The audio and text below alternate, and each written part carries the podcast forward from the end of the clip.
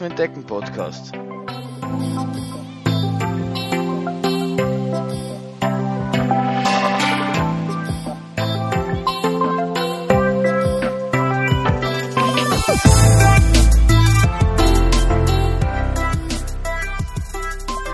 Willkommen zur 18. Folge des Laufen entdecken Podcasts. Eigentlich habe ich euch ja versprochen, letzte Woche, dass ich diese Folge ausführlich dem Transvulkani und seiner Vorbereitung widme. Aber aufgrund der aktuellen Umstände, und zwar dem Umstand, dass Nike am, am Samstag, den 6. Mai, versucht hat, äh, die, die Zwei-Stunden-Marke Marathon zu äh, durchbrechen, möchte ich ein bisschen auf das Thema eingehen, weil ich das Thema sehr spannend finde und weil ich denke, dass so ein geschichtsträchtlicher Moment es wert ist, äh, in einer Folge Erwähnung zu finden. Für die, die das Projekt vielleicht noch nicht kennen, das Projekt heißt äh, Breaking 2, also einfach Brechen 2. Und ähm, Nike hat versucht, über die letzten Wochen, Monate, wie auch immer, Jahre vielleicht sogar, ein Projekt aufzusetzen, das es Läufern, den besten Läufern, wie sie finden, ermöglicht, eben diese Zwei-Stunden-Marke zu durchbrechen. So wie ich das gelesen habe, haben sie sich da Läufer ausgesucht, die auch bei Ihnen unter Vertrag stehen wahrscheinlich. Ähm, geworden sind es dann drei und ähm, denen haben sie dann äh, Schuhe entwickelt. Also es gibt diesen, diesen eigenen ähm, Schuh, den, den Nike da entwickelt hat, den kennt man vielleicht, hat man vielleicht schon mal gesehen, wenn man sich so ein bisschen für dieses Projekt interessiert hat. Ähm, sie haben sie einen eigenen Schuh entwickelt, um eben sehr, sehr viel Kraft zu sparen beim Laufen. Dann haben sie diesen Schuh genommen und jeden dieser drei Läufer nochmal äh, speziell ähm, so umge um, ummodelliert, dass es auf, auf, die, auf, das, auf den Fuß des Läufers passt. Dann haben sie eigene Ausrüstung kreiert, also eigenen ähm, Waden, so Kompressionswaden-Dinger äh, und äh, ja, alles dafür gemacht, um möglichst aerodynamisch sein und möglichst wenig Kraft zu verlieren, um ähm, ähm, besonders schnell zu laufen. Das per se ist jetzt nichts Besonderes, weil ähm, Schuhe werden nicht erst gestern entwickelt und auch Ausrüstung wird, wenn man als Topläufer bei einer Marke unter Vertrag steht, auch nicht erst seit gestern für einen speziell entwickelt. Was vielleicht so ein bisschen das Spezielle ist, ist eben, dass sie das ähm, ausgerufen haben, dass sie eben diese Zwei-Stunden-Marke brechen wollen und darüber hinaus eben noch alle anderen Umstände versucht haben, so best wie möglich unter Kontrolle zu bekommen. Das heißt, sie haben sich dann angeschaut, eben Wetter und welche Strecke. Also sie haben nicht einen normalen Marathon, so wie was sind Strecken, die immer schnell sind, sind so aus Berlin oder London und haben nicht versucht, dort einen Läufer unter zwei Stunden zu bringen, sondern sie haben sich, sie haben geschaut, wo kann ich am besten äh, laufen, wo, wo es natürlich Wind ist, ein, ein, ein, ein großes Thema ähm, und haben sich dann für die Formel 1 Strecke in Monza entschieden. Die ist irgendwie zwei, über zwei Kilometer lang und dort sind sie eben im Kreis gelaufen, so lang, so lang bis sie diese 42,195 Kilometer drauf hatten. Zusätzlich dazu, also das wäre ja noch alles, sage ich einmal, relativ normal. Ich meine, die, die Strecke sich selbst aussuchen, ist auch okay, aber so wie ich das nachgelesen habe, die Strecke wäre von der IAF, also von der offiziellen Leichtathletik, ähm, vom offiziellen Leichtathletikverband, zertifiziert gewesen. Also das wäre noch alles, ich mal, okay gewesen. Ähm, was sie dann noch gemacht haben, was jetzt nicht deren äh, den IAAF-Regeln entspricht, ist, dass ähm, vor, vor dem Läufer ist ein, ein, ein Auto gefahren, was auch noch relativ normal ist bei den Marathons, glaube ich. Ähm, was, aber, was aber das Außergewöhnliche war, quasi, dass, dass, dass jeder, dass es sind drei sind gestartet und jeder dieser Läufer hatte dann Tempomacher. Der, der Chip, Chip Kiboche, der, der eben der war, der diesen zwei Stunden dann im Endeffekt am nächsten kam, hatte sechs Tempomacher vor sich, die quasi so ein ein, ein Windschutzschild vor ihm aufgebaut haben und die haben sich dann eben während des Laufens immer abgewechselt. Das heißt, die sind x Runden mit ihm gelaufen und dann ähm, ja, haben die Leute wieder getauscht, um, um, um eben das Tempo so lange, also bis zum Ende quasi halten zu können. Währenddessen hat er auch noch ähm, Trinken und, und also äh, hat er noch Dinge bekommen zum Essen und zum Trinken. Ich glaube, alles in flüssiger Form und das ist ihm auch quasi von einem Radfahrer oder Mopedfahrer neben ihm gereicht worden. Das heißt, man wollte auch nicht, dass er jetzt ähm, so quasi, so wie bei Labestationen, ein bisschen langsamer wird, sondern man wollte, dass er durchgehend sich nur auf sein, sich und sein Tempo konzentrieren kann und äh, hat ihm das daneben während des, des Laufens gereicht. grundsätzlich, das war eben das, was nicht von, von dem Leichtathletikverband äh, zertifiziert war, war eben dieses Wechseln der Tempomacher. Es scheint Regel zu sein, dass Tempomacher grundsätzlich erlaubt sind, und das ist ja auch gang und gäbe bei schnellen Marathons, dass die Spitzenläufer Pacemaker haben. Ähm, aber die dürfen, müssen quasi mit dem Läufer starten und dürfen nicht während des Rennens einfach wechseln. Und deswegen war es auch, ist, es, ist es auch kein offiziell anerkannter Weltrekord, obwohl es der schnellste bis jetzt gelaufene Marathon war. Genau, und zu seiner Zeit, also er ist, er ist gelaufen, eine zwei, ist 2 Stunden und 25 Sekunden gelaufen, das heißt, er hat um 25 Sekunden diese magische Schallmauer ähm, nicht durchbrochen. Nur um sich das ein bisschen vorzustellen, damit er diese Schallmauer äh, bricht, müsste er eine, eine Pace von 2 Minuten 50 laufen. Also das muss man sich immer auf der Zunge zergehen lassen. 2 Minuten 50. Also wenn ich einen Kilometer so schnell laufe, wie ich kann und nicht mehr weiterlaufen muss, kriege ich keine 2 Minuten 50 hin. Das kann jeder von euch einmal ausprobieren. Das sind auf 100 Meter sind das 17 Sekunden. Das ist wahnsinnig schnell und der macht das nicht nur einmal, sondern der macht das dann 422 Mal auf 100 Metern 17 Sekunden laufen. Ich meine, er hat es nicht ganz geschafft, aber er hat, ähm, wenn man sich die, die, die Zeiten anschaut, die er gelaufen ist, dann äh, ist er relativ lang, eigentlich relativ gut auf, auf Kurs gewesen. Also er war den Halbmarathon ist er gelaufen in 59, 57. Das ist auch wahnsinnig schnell. Da habe ich äh, nachgeschaut, da liegt der Halbmarathon-Weltrekord bei 58, 23. Also ist jetzt eine über eine Minute langsamer, aber auch jetzt nicht so, dass man sagt, das, das laufen mal so, so gar. Und ähm, bis Kilometer 35, 38 war er dann schon leicht hinten, so 6 Sekunden, 5, 6 Sekunden. Wobei ich aber denke, das, das wäre noch in einem Rahmen gewesen, der, der durch einen Schlusssprint aufholbar ist. Immer der, der Giboce, ich keine Ahnung, ob ich den richtig ausspreche, ähm, scheint dafür bekannt zu sein. Ich kenne ihn persönlich jetzt nicht so gut. Ich kenne mich, kenn kenn mich jetzt bei der Marathonspitze auch nicht ganz so gut aus. Den einzigen, den ich wirklich kenne, ist, ist der Heidrich Selassie. Aber der läuft ja äh, nicht mehr da ganz vorne mit. Und ähm, der ist bekannt dafür, am Schluss nochmal ähm, die letzten zwei, drei Kilometer noch alles raushauen zu können. Und deswegen gehe ich davon aus, dass das okay war. Ähm, er ist aber dann bei, bei Kilometer 40 war er schon 20 Sekunden hinten und das ist, das ist schon eine halbe Ewigkeit bei, bei, bei den Geschwindigkeiten. Und am, im Ziel war er dann eben 25 Sekunden hinten. Man muss das, man muss das in, man muss das in Relation sehen, weil der aktuelle, ähm, der aktuelle Marathon-Weltrekord Bestzeit liegt bei 2 Stunden, 2 Minuten und 57 Sekunden. Also das sind er ist über zwei Minuten schneller gelaufen als, als der aktuelle Weltrekord, obwohl er ja nicht als aktueller Weltrekord anerkannt wird. Also ich finde ich, find ich wahnsinnig faszinierend und finde ich auch ähm, wahnsinnig toll. Also das war eben am, am, Samstag in der Früh, am 6. Mai, ist, ist live übertragen worden, auf, auf, auf Twitter ist es glaube ich übertragen worden und ähm, auf Facebook auch, ich glaube, weiß gar nicht. Aber es war, war wahnsinnig spannend zu sehen, wahnsinnig faszinierend, weil ich habe eingeschalten bei da war er schon eine Stunde 35, glaube ich, unterwegs. Und der hat ausgeschaut, als wäre er gerade erst losgelaufen. Also das ist nicht einmal, nicht einmal, dass im Sonderlich jetzt der Schweiß runtergeronnen wäre.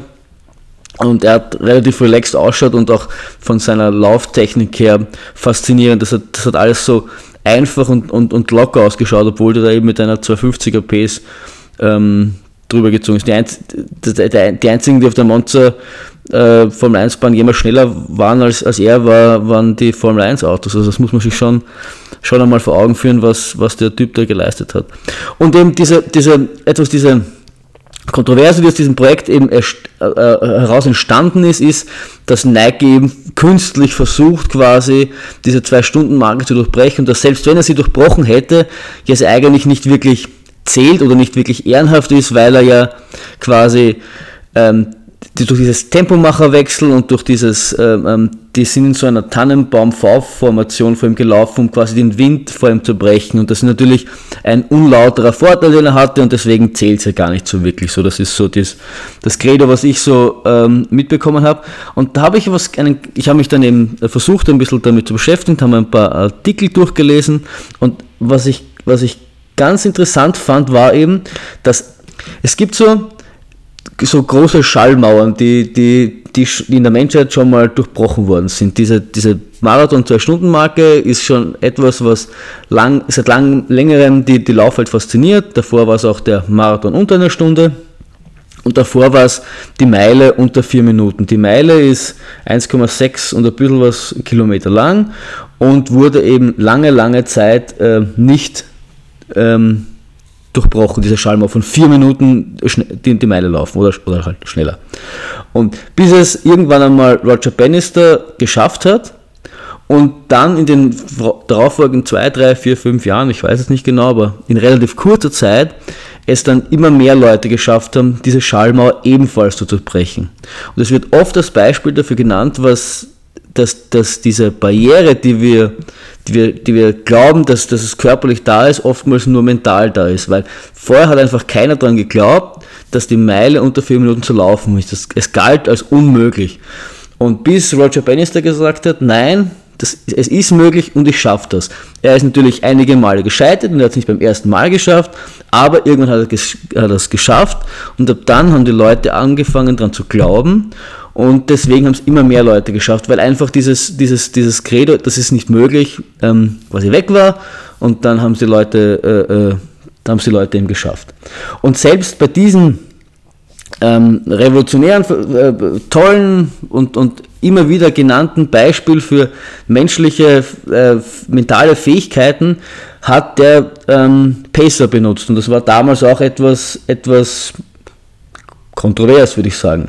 Und was ich auch noch gelesen habe, was, mich, was ich sehr spannend fand, war, dass die, der aktuelle Weltrekord bei, der, bei den Frauen liegt bei 2 Stunden 15, 25. Das war, hat, ist gelaufen die Paula Radcliffe in London 2003 und die hatte äh, männliche Pacemaker, die quasi für sie den, während des Marathons den Windschutz gemacht haben.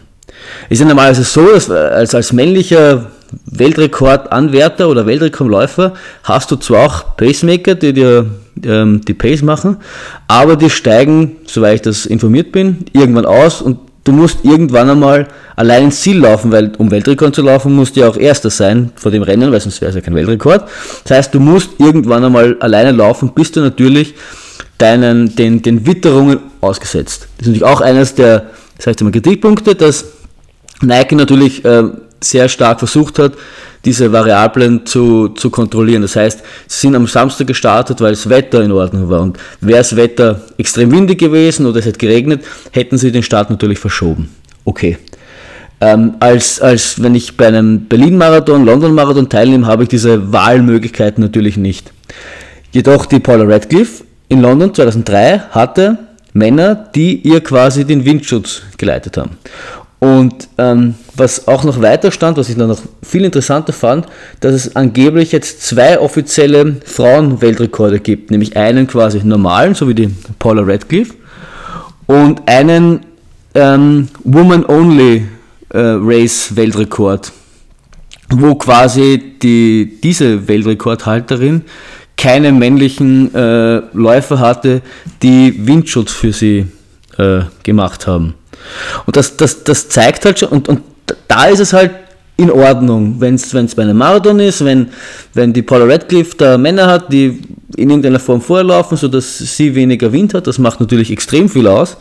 Ähm, da ist es dann, das ist nicht so schlimm, aber wenn Nike das quasi äh, mit Sechstempomacher macht, ich meine, ist natürlich mehr, aber ich finde das, ich finde das halt genauso, man versucht halt, äh, man versucht etwas zu erreichen, was bisher als unerreicht gilt und das ist natürlich klar, dass man dann eindeutig alle Variablen versucht zu kontrollieren und natürlich ihre negativen ähm, ähm, Auswirkungen zu minimieren. Dass Wind ein, ein, ein, ein großer, großer Nachteil ist ähm, beim Laufen, ist klar. Deswegen benutzt ja auch jeder irgendwie äh, Pacemaker. Dass, dass es einfacher ist, in der Gruppe zu laufen, ist auch klar. Deswegen benutzt doch jeder Pacemaker und das macht jeder bei, bei jedem Marathon. Deswegen, es ist natürlich kein, es gibt offizielle Marathonregeln und wenn, wenn man sich nicht an die hält, finde ich es okay, wenn das kein offizieller, nicht als offizieller Weltrekord anerkannt wird. Aber ich glaube, damit hat äh, Nike jetzt auch bewusst leben können, weil sie ihm gesagt haben, es ging hauptsächlich darum, das erste Mal die zwei Stunden zu brechen und schauen, ob das, unter den optimalsten Bedingungen möglich ist und nicht jetzt speziell darum, einen neuen Marathon-Weltrekord aufzustellen.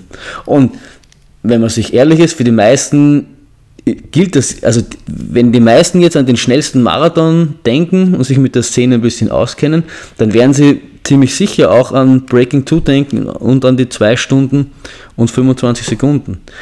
Deswegen ist das mit diesem offiziellen äh, Leichtathletikverband Gehabe eh nur irgendwie ein offizielles Spielchen und wahrscheinlich eh nicht so wichtig.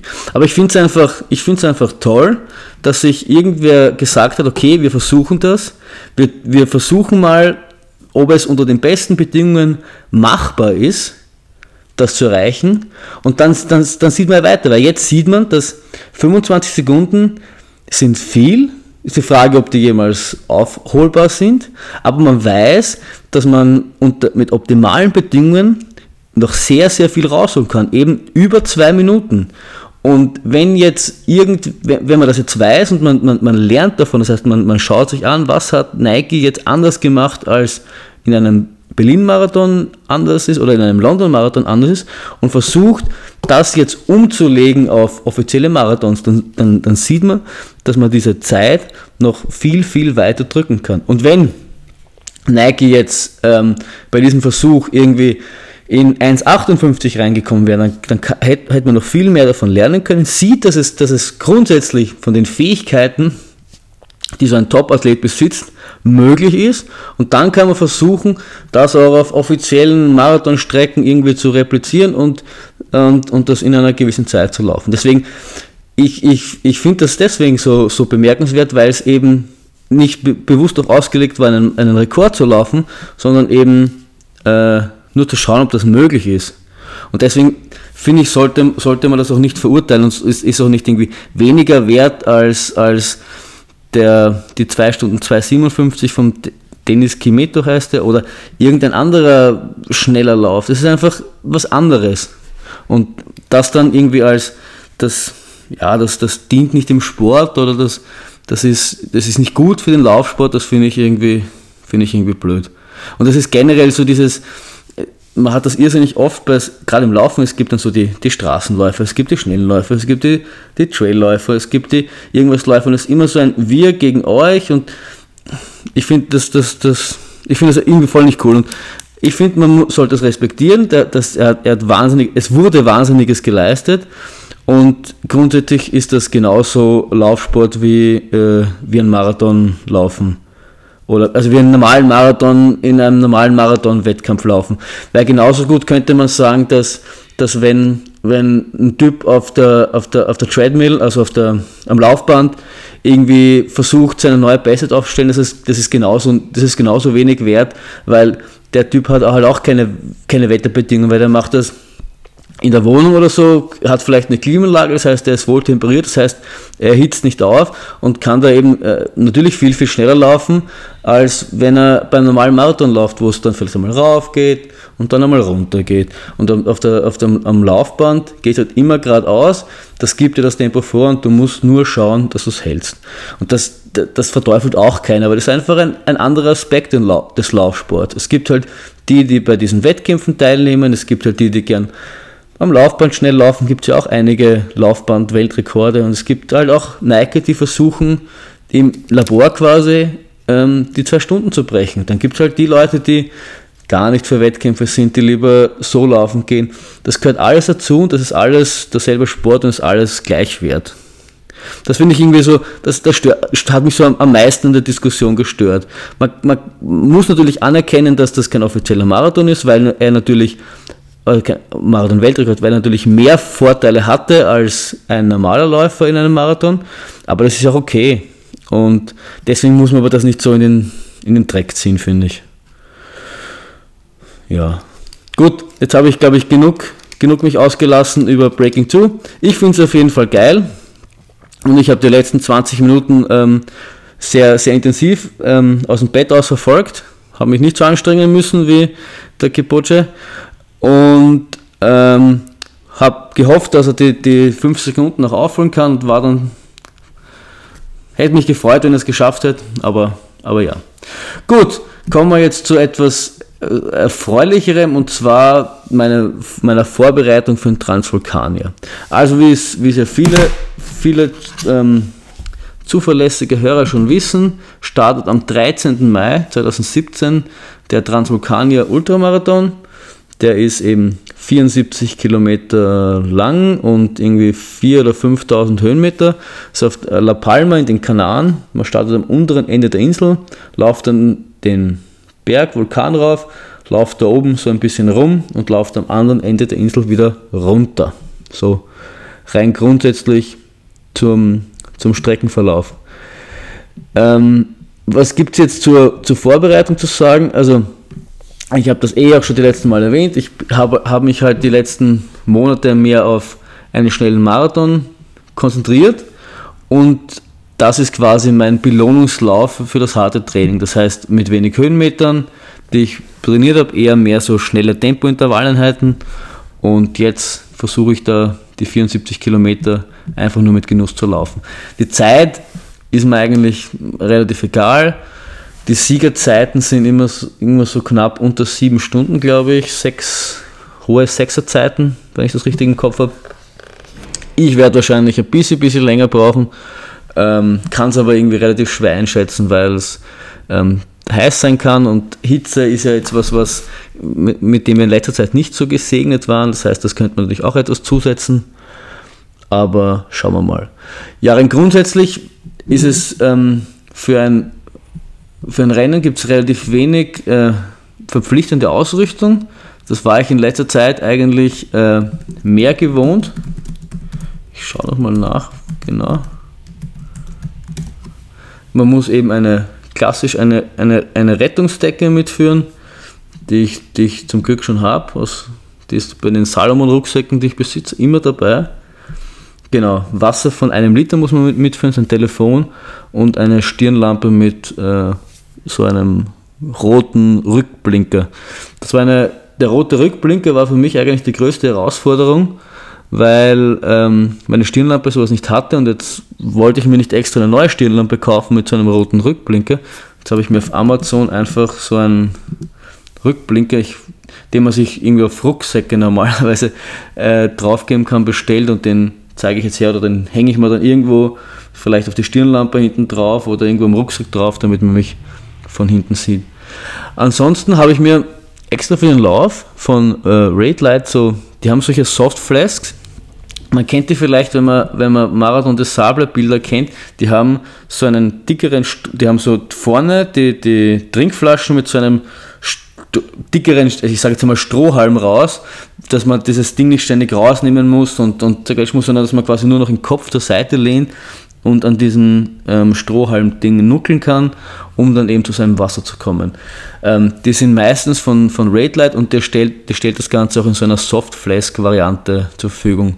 Die habe ich mir jetzt extra für Transvulkanier gekauft, zweimal 600 Milliliter, damit ähm, komme ich auf 1,2 Liter. Das ist, glaube ich, ganz gut, weil ich sowieso mehr brauche, beim, gerade wenn es heiß ist, tendiere ich dazu, ähm, mehr zu trinken. Und ich habe zwar aufs Wetter geschaut, es ist, kriegt so, es kriegt so um, die, um die 24 Grad.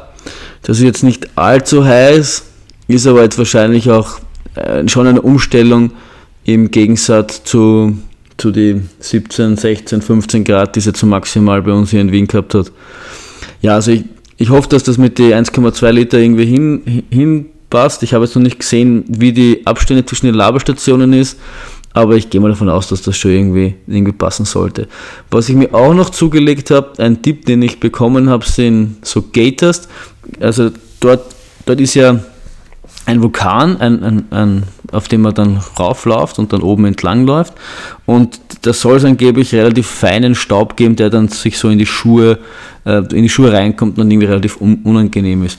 Und Gators sind quasi, das gibt nur über die Schuhe und über den Socken dann so ein bisschen drüber und das hat dann, schließt dann oben ganz nah am Bein ab und gibt quasi so Schutz vor, vor Steinen und, und vor Dings, die halt von oben dann in den Schuh reinkommen könnten. Angeblich soll der, Staub, der, der Lavastaub oder der Staub dann teilweise dann so fein sein, dass er trotzdem noch ein bisschen reinkommt, aber gegen jetzt etwas größere äh, Steinchen kann das, kann das sicher helfen. Aber das habe ich auch als Tipp bekommen, dass man das angeblich unbedingt braucht. Was ich mir auch noch mitnehmen werde, sind meine Stecken und lustigerweise habe ich jetzt gelesen, dass es zwischen dem Start und der ersten Labestation verboten sein wird, mit seinen Stecken zu laufen, weil wenn man, wenn man Bilder vom Transvulkanier kennt, der startet eben auf, auf Meereshöhe und schlängelt sich dann gleich so den, den Berg hinauf. Und da gibt es, startet um 6 in der Früh und da gibt es irrsinnig schöne Bilder von so Lichterketten, die sich da eben ähm, so raufschlängeln. Und das soll angeblich gleich ziemlich, ein ziemlicher schmaler Pfad sein, so ein Single Trail, der darauf geht da, da, verletzen sich die Leute halt oft, weil sie dann mit ihren Stecken wild um sich herumschlagen und vor ihnen und hinter ihnen 100.000 Leute sind. Und deswegen hat man anscheinend ein Stöckeverbot bis zur ersten Lagerstation ausgerufen. Ich hätte wahrscheinlich jetzt sowieso, mein, ich, hab, ich, ne, nehme meine Stöcke auf jeden Fall mit, weil gerade bei 74 Kilometer können sie irgendwann gegen Ende schon ziemlich hilfreich sein, aber am Anfang hätte ich sie wahrscheinlich äh, nicht benutzt. Und dadurch, dass ich jetzt sowieso nicht darf, ähm, passt das schon. Ansonsten glaube ich, nehme ich nicht, nicht viel, viel Besonderes mit. Ähm, aufgrund der Tatsache, dass ich ähm, drei Flüge habe, die unabhängig voneinander ähm, die ich gebucht habe, weil es sonst gar nicht so leicht ist, ähm, kostengünstig äh, nach Teneriffa zu kommen von Wien aus. Ähm, versuche ich sogar nur mit Handgepäck zu reisen. Ich habe mir so einen ähm, großen Rucksack gekauft, bei dem ich all meine Laufklamotten reinkicke und dann halt ein paar, paar so Klamotten, die, ich, die man sonst so braucht, um auf der Insel ein bisschen zu entspannen. Ich werde die Tage davor eh nicht sonderlich viel machen, nur ein bisschen am Strand herum äh, liegen und danach sowieso ähm, massiv entspannen, bis ich dann am Mittwoch, Mittwoch in der Früh, glaube ich, äh, wieder zurückfliege. Ja, also ich freue mich schon, ich mich schon wahnsinnig. Also es wird das erste wirklich große Highlight sein, bevor es dann am 23. Juni zum Lavaredo Ultra Trail geht. Das sind dann eben die 120 Kilometer in den Bergen um Cortina. Auf das freue ich mich auch schon extrem. Das wird das erste Mal sein, dass ich in der Nacht quasi weglaufe. Der startet, soweit ich weiß, um 11 Uhr am Abend und geht halt durch die erste Nacht. Das wird auch etwas Neues für mich sein. Aber ich denke, super spannend und äh, ich bin voller, voller Tatendrang für die Aufgaben, die kommen. Ja, ich hoffe, das hat euch äh, äh Spaß gemacht. Ich hoffe, euch hat das Projekt Breaking 2 auch ein bisschen fasziniert und wenn nicht, habe ich vielleicht die Faszination etwas geweckt und ihr schaut euch das jetzt irgendwie an und, und man kann das ja eh auf, auf den ganzen sozialen Netzwerken nachlesen oder auf YouTube sicher auch viele Videos davon finden und äh, ich finde es auf jeden Fall super spannend. Ich finde gut, dass Nike das gemacht hat, auch wenn Nike natürlich kein, kein Engel ist und nicht alles richtig macht, generell. Aber ich finde es ich finde trotzdem cool. Ich finde, dass das, das pusht eben so dieses, dieses Limit des Menschenmöglichen nochmal ein bisschen, bisschen weiter nach hinten und zeigt, dass was eben noch alles drin wäre und dass man quasi noch über zwei Minuten rausholen kann. Auch wenn es jetzt keine optimalen oder keine normalen Marathonbedingungen sind. Und zum Transvulkanier kann ich nur sagen, ich, ich freue mich wahnsinnig. Ich werde am Mittwoch werde ich noch wegfliegen und dann ein paar, paar Tage dort genießen. Und dann am, Sonntag, am Samstag, den 23. Mai, drückt mir die Daumen, wenn ich über La Palma auf den Rocket de la Muchachos rauflaufe und dann ähm, hoffentlich irgendwann ins Ziel komme. Super spannend, freut mich alles wahnsinnig. Ich werde dann das nächste Mal natürlich dann vom Transvulkanier Bericht und wie es mir dabei gegangen ist. Optimalerweise sogar noch aus Spanien. Werden wir schauen, wie sich das, wie sich das äh, ausgeht, ob ich dort Internet habe, ob sich das technisch machen lässt. Aber sollte das gehen, werde ich das anstreben, um quasi die Emotionen noch äh, live und hautnah euch berichten zu können. Bis dahin wünsche ich euch viel Spaß und wir sehen uns nächste Woche. Hören uns nächste Woche. Servus!